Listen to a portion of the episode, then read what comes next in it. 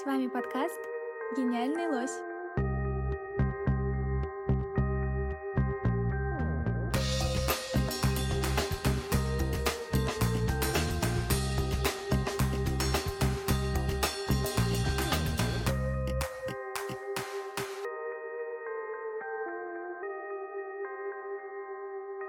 Всем привет! Вы слушаете подкаст «Гениальный лось». В каждом выпуске мы болтаем о повседневности различных российских городов и музеев. С вами Катя, и сегодня мы поговорим о выставке от руки.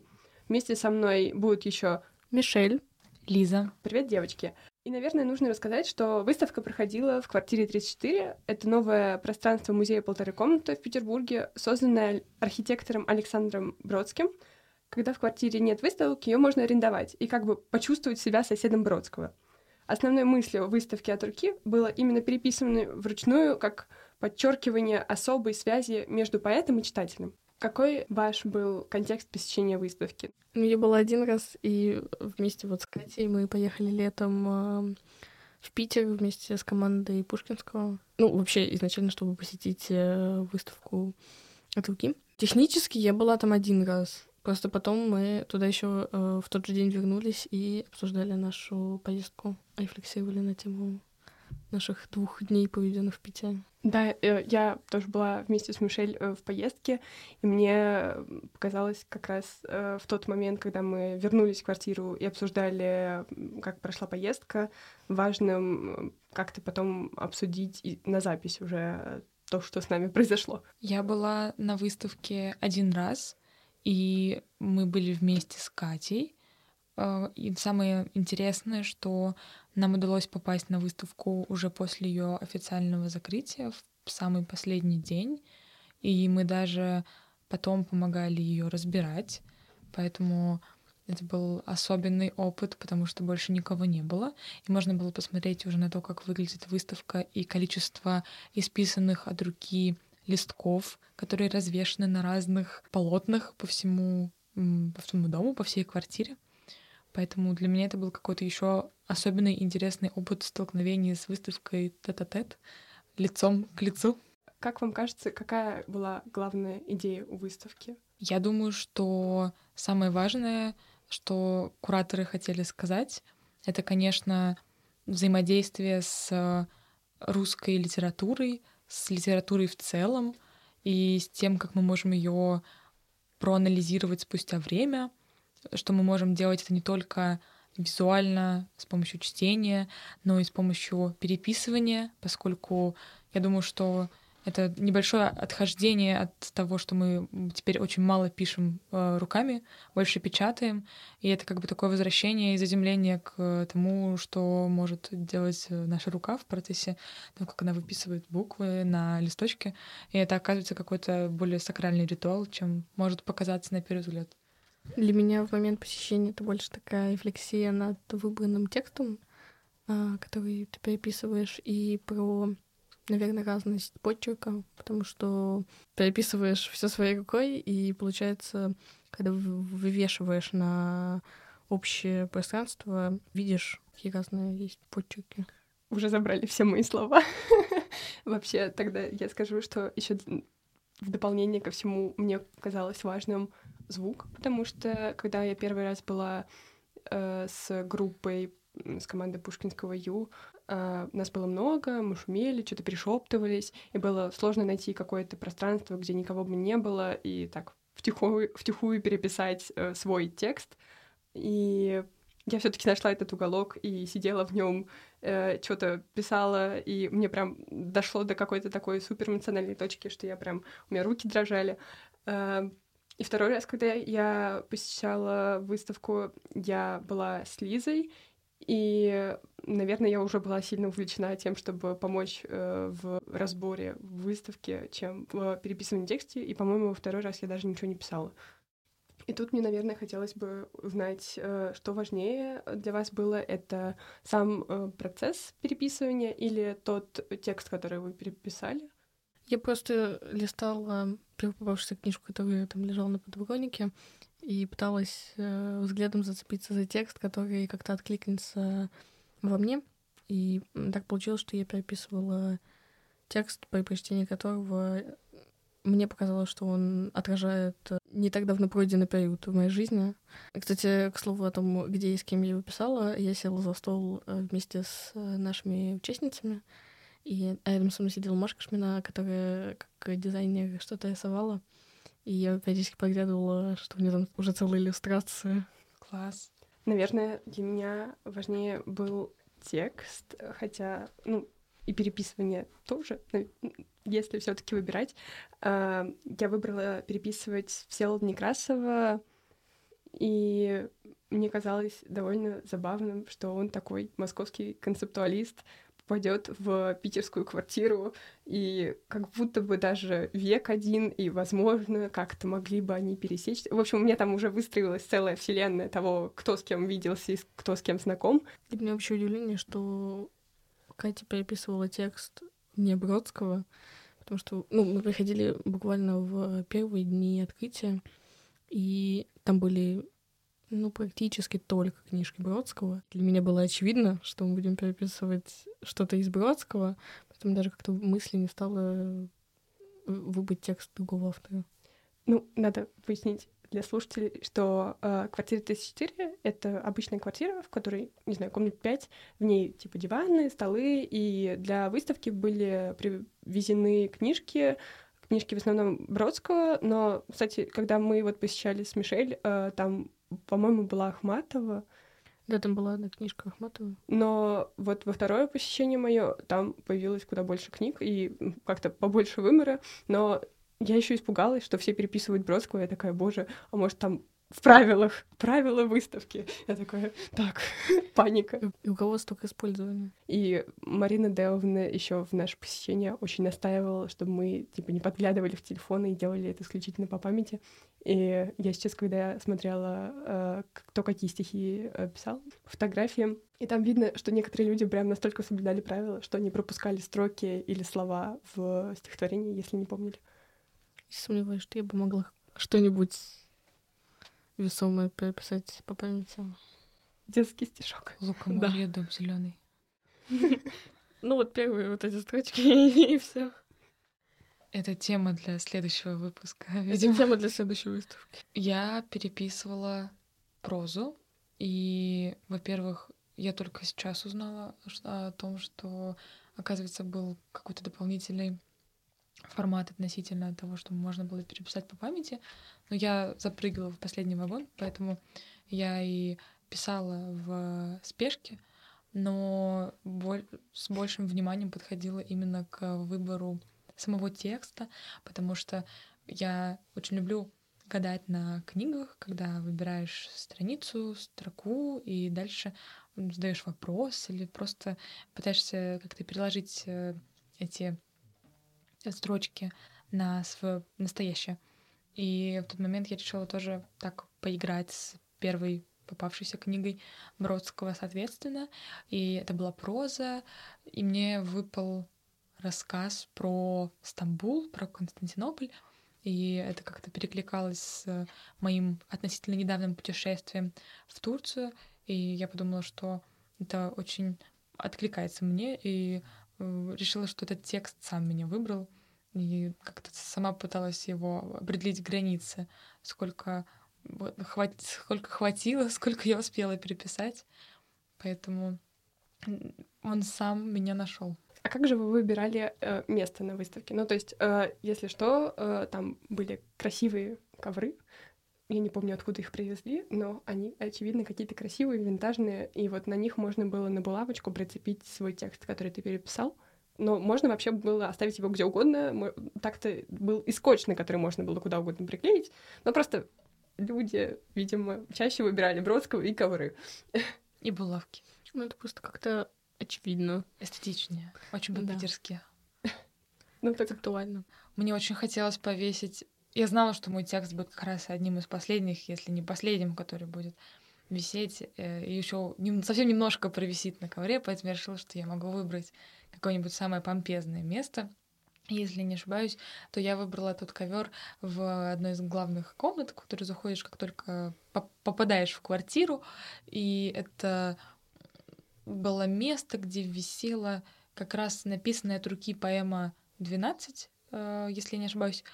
И мне так понравилось то, что э, такой раритетный сам издат окружен современными переписанными стихотворениями, что я куда-то впихнула свой листочек и очень этим гордилась примерно часов 12 потом, до того, как мы сняли их вместе с остальными экспонатами на выставке. Но, если честно, я вообще не думала, куда повесить текст. Эм, выбрала место повыше. Мне точно, я вот точно помню, что я думала о том, что надо повыше повесить и где ну, не так много просто было занято. Ну, вообще это ни с чем не связано. Просто комната. Я даже, если честно, плохо помню, в какой комнате она висит. Я помню единственное, что вот ты заходишь, и оно, и оно с, правой, с правой стороны, по-моему, висел. А я, во-первых, долго выбирала текст, во-вторых, долго выбирала место, потом мне хотелось быть не такусиком, и я написала не такой текст, как все, э, в смысле, не Бродского, а еще потом я выбрала место, где никого бы не было. Поэтому мое первое посещение... Маленький туалет? Нет, я э, нашла ковер, на котором еще было почему-то А. меньше э, стихотворений, и я там была вторая или третья, при этом я там вокруг были почему-то стихотворения на английском. И я такая, ну, раз тут все на английском, а я буду со своим московским концептуалистом. Да, и это не то, что глупое замечание, а действительно ковры были во всех комнатах, и даже в а, двух туалетных можно было как-то совсем много где развесить. Я сейчас подумала, что надо было на кухне вешать. Да, там тоже был ковер. Не только ковры висели в ваннах и туалетах, и туда можно было прикрепить какой-то текст, но еще люди, э, вот я когда была во второй раз, там в ванной написали на салфетке стихотворение и прикрепили его к ковру. И вот мы когда снимали, это был максимальный уровень осторожности, чтобы, не дай бог, ничего не задеть, не порвать. И это было довольно интересное решение. Я помню, что там были у некоторых э, целые коллажи из каких-то оторванных кусочков бумаги, ск- скрепленные булавками, э, и все это еще и приколото к ковру. Рассказали ли вы остальным посетителям, э, какой у вас текст и куда вы его повесили? Ну, то есть, возможно, вы такие, угадай, где мое стихотворение, или, ну, в общем, какое было взаимодействие с остальными посетителями? Я вообще никому в тот момент, когда мы посещали выставку, особо не рассказывала, какой текст я выбрала. Вот. А, Ну, не знаю, мне просто об этом не очень хотелось говорить, потому что, опять же таки, э, текст был... м, Ну, он во мне откликнулся, и это было для меня что-то очень важное, поэтому не хотелось об этом говорить. Я помню, что мы искали чей-то текст. Я помню, что я нашла, как я нашла текст Ульяны, который там э, весь как-то вихрями расписанный, У Ульяны, которая дизайнер колосей, у нее текст э, баллада о маленьком буксире, и у нее там прелестнейший э, буксирчик, соответственно, и волны вокруг него в большом количестве. Класс. Вот. Я а даже помню, где он висел. В коридоре, по-моему. Я попросила Ульяну как раз угадать, э, где мой текст, потому что она знает о моей большой любви к этому стихотворению, и я не знаю, как она смогла из пяти комнат найти ту самую и найти то самое, но... Она нашла твой текст, потому что он был не Бродского. Или, Это по, было по мне. или по моему корявому почерку. Я, по-моему, тоже не делилась тем, какой текст я пишу. Я помню, что я рассказала Кате, что взяла прозу, но не... мы долго не обсуждали о том, что для меня значит этот текст, потому что я согласна с Мишель, то, что какое-то подобное взаимодействие с э, литературой вызывает э, определенный ряд ассоциаций, которые сложно, во-первых, объяснить словами, и как будто бы не хочется вот эту магию рушить э, того, как ты с этим текстом взаимодействуешь. Вот, поэтому я как-то... Ну, я себе его сфотографировала. Вот, я люблю такие вещи. Потом собирать какие-нибудь коллажики. Вот, так что, возможно, он где-нибудь промелькнул в моих каких-то коллажах. Вот мы вначале э, говорили про контекст э, того, как мы оказались вообще в Петербурге. А были ли вы до посещения квартиры 34 в полутора комнатах? Да, мы Катей э, перед тем, как э, попасть в 34-ю квартиру, посещали экскурсию вместе, в том числе со всей нашей командой, э, вот, которая поехала в Питер. Ну, наверное, это одна из причин, почему было очевидно писать текст Бродского, потому что сначала ты идешь в музей Бродского, потом тебя приводят в квартиру в доме, где музей Бродского, Ну и странно, наверное, думаю, что, ну, наверное, напишу не Бродского. Там еще виде книжки Бродского. Мы еще до этого миллион раз обсудили Бродского. Я посещала полторы комнаты до посещения квартиры 34, и, наверное, я успела переключиться как-то, потому что мы какое-то время э, были на улице, вот в этом маленьком э, расстоянии от квартиры 34 до музея. Успели постоять на улице, как-то переосмыслить, хотя все равно эмоционально сохранилось, и поэтому, наверное, стало для меня важнее выбрать стихотворение, которое было бы эмоциональным для меня, э, чем э, выбрать э, автора. Я вот как-то выбрала эмоционально для себя стихотворение, но все равно просто так получилось, что вот я была с первого дня поездки, Катя со второго, и у нас прям вся поездка, она была про Бродского. Мы ехали в поезде ночном, и у нас было целое купе с нашими участниками. Вот, и ну, мы читали полторы комнаты вслух перед сном. Вообще прошло достаточно много времени с того, как э, мы съездили и в первый, и во второй раз. Вообще это было летом, и прекрасный вид из окна квартиры 34, а сейчас уже как бы грустный ноябрь. Э, мне показалось это важным запечатлеть как, э, наверное, одно из самых ярких впечатлений таких культурных за лето. И вообще, что музей может вызвать такие переживания, и как-то ты можешь при этом становиться частью процесса. И мне, наверное, сейчас хотелось бы спросить, вот если вы сейчас что-то переписывали от руки, э, какое-либо стихотворение, то оно бы поменялось, и что бы это было? Я думаю, да. Но я бы поддерживала с той же тактики полистать книжки, выбрать э, что-то, что по первому четверостишью а, а потом и полностью по чтению откликнулась во мне, и просто это, опять же таки, рефлексия просто уже на а, тему последних событий, нежели... Ну, я уже об одном написала, можно о другом написать. У меня много всего такого, о чем можно порефлексировать происходит, так что почему нет? Ну, это же прекрасно, что тексты помогают да. как-то переосмыслить. Но я бы, мне кажется, я бы все равно выбрала Бродского. Я кстати, сейчас задумалась, какая, бы, какая была бы реакция на эту выставку, если бы вот мы поехали, условно, в ноябре или в... Ну, вот осенью. Потому что вид за окном другой, и ощущение Питера тоже другое. Мы поехали эм, в очень хорошую погоду, в первых числах июня, все такое солнечное, красочное, да, и Петербург мы, прям... мы приехали в первых числах июня, а, и дождь пошел уже после того, как мы оттуда ушли, так что нам повезло. Это было прям такое лето, лето, лето, солнце светило, а мне кажется, если бы я поехал туда сейчас, то выбранный текст, возможно, отличался бы особым пессимизмом. Я думаю, что мой текст бы тоже отличался, потому что, с одной стороны, мне все еще нравится этот эффект случайности, который я запечатлела, пока выбирала его. Но поскольку действительно прошло больше полугода, жизнь имеет свойство радикально поворачиваться, и сейчас я понимаю, что мне было бы важно написать стихотворение Рюрика Ивнева «Ах, с судьбой мы вечно спорим», потому что я совсем недавно, буквально вчера, до записи этого подкаста, узнала о существовании этого стихотворения и поняла, что ни один автор, э, как э, Ивнев, не определяет меня в данной точке настолько же полно и настолько же мне откликается его творчество. Поэтому я думаю, что я бы без раздумий выбрала что-то из его стихов. Но вот именно это стихотворение из Владивостока меня прям дернуло очень сильно.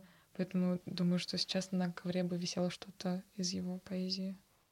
И, в общем, я думаю, что мы бы могли бы сейчас почитать, потому что одним из э, таких интересных моментов стало, что в первое посещение мы, когда вернулись обсудить, как прошла поездка, и мы сидели на этих диванчиках прелестных в квартире 34, мы читали стихотворение, причем тоже было не обязательно читать то, что мы написали, а просто любое, и как это тоже найти себя в стихотворении в момент э, поездки, ну, то есть как-то, чтобы все соединить, поскольку меня все, ну не то чтобы осудили, но удивились, что я э, писала не Бродского, то я думаю, что я бы сейчас написала Бродского, и уж столько мы его обсудили, что надо.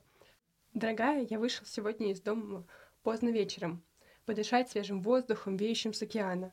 Закат догорал в портере китайским веером, и туча клубилась, как крышка концертного фортепиано.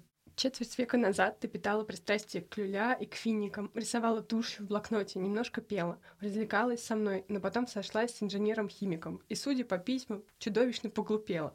Теперь тебя видят в церквях, в провинции, в метрополии, на панихидах по общим друзьям, идущих теперь сплошной чередою. И я рад, что на свете есть расстояния более немыслимые, чем между тобой и мною. Не пойми меня дурно, с твоим голосом, телом, именем. Ничего уже больше не связано. Никто их не уничтожил, но забыть одну жизнь человеку нужна как минимум еще одна жизнь. И я эту долю прожил.